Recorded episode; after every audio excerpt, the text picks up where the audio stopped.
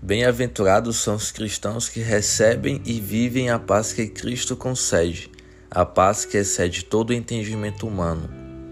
O verso-chave da mensagem de hoje está no Evangelho de João, capítulo 14, versículo 27. Deixo a paz a vocês, a minha paz dou a vocês. Não a dou como o mundo a dá. Não se perturbe o seu coração, nem tenham medo.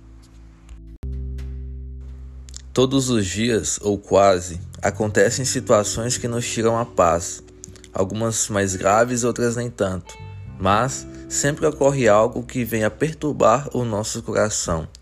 Sejam as contas a pagar ou atrasadas, sejam desavenças e dissensões, seja doença, seja desemprego, seja uma calúnia, alguém que tira o nosso sossego. Qualquer coisa que nos estressa acaba por roubar a nossa paz. Contudo, Jesus disse: Deixo a paz a vocês. Se ele nos deixou a paz, só nos resta tomar posse dela. Mas como? Veja Gálatas capítulo 5, versículos 16 a 25. O fruto do Espírito é como a tangerina, é apenas um fruto com vários gomos, sendo um desses a paz. Então, a paz que Jesus nos deixou só pode ser vivenciada pela presença do Espírito Santo. Sem ele, nunca aprenderemos a ter paz em meio às tribulações, pois é ele quem nos ensina. O mundo nos oferece uma paz ilusória, e o seu conceito é equivocado e utópico. A ausência de perturbação é como o mundo ensina que teremos paz. Desta forma, nunca teremos. Ainda que nos isolemos de todas as pessoas, situações e problemas, nunca teremos a paz que flui do Espírito, aquela que nos permite estar tranquilos diante do gigante, como Davi. Creio eu que quanto mais confiamos em Deus e temos fé nele, maior seja a nossa paz.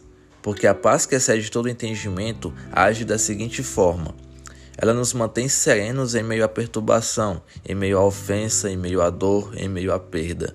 É uma paz que conforta e supre a nossa necessidade espiritual e emocional de estarmos corretos em todos os assuntos, permitindo que o próximo fique com a razão, muitas vezes. Muitos dão a paz do Senhor de maneira automática e esquecem o valor que ela tem.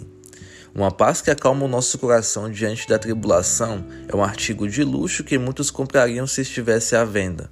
Porém, não está. Ela é de graça é pela graça e só pode ser alcançada pela fé, que é o firme fundamento da nossa caminhada. Por isso eu oro, Pai Santo, dono de toda paz, concede-nos hoje calmaria para o nosso coração, que cada momento ruim, doença, perseguição, calúnia, difamação, dor e tribulação sejam suportados pela paz que flui do seu Espírito Dá-nos a paz que excede todo entendimento humano, para que teu nome seja santificado aqui na terra, como é santo no céu.